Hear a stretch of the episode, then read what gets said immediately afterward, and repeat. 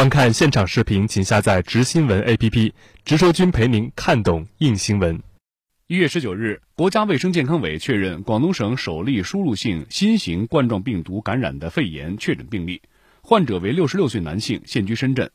二零一九年十二月二十九号赴武汉探亲，二零二零年一月三号出现发热、乏力等症状，一月四号返深后就诊，一月十一号转至深圳市定点医院隔离治疗。深圳另有八例新型冠状病毒肺炎观察病例在隔离治疗。当前，广东省正全力救治患者。北京市大兴区也确诊了两例新型冠状病毒感染的肺炎病例，两名患者均有武汉旅行史，两名患者已在定点医院接受隔离治疗，目前无呼吸道症状，病情平稳。近日，国家卫健委已经陆续向全国各省派出工作组，指导做好新型冠状病毒感染的肺炎疫情防控相关工作。专家研判认为，当前疫情仍可防可控，但新型冠状病毒传染来源尚未找到。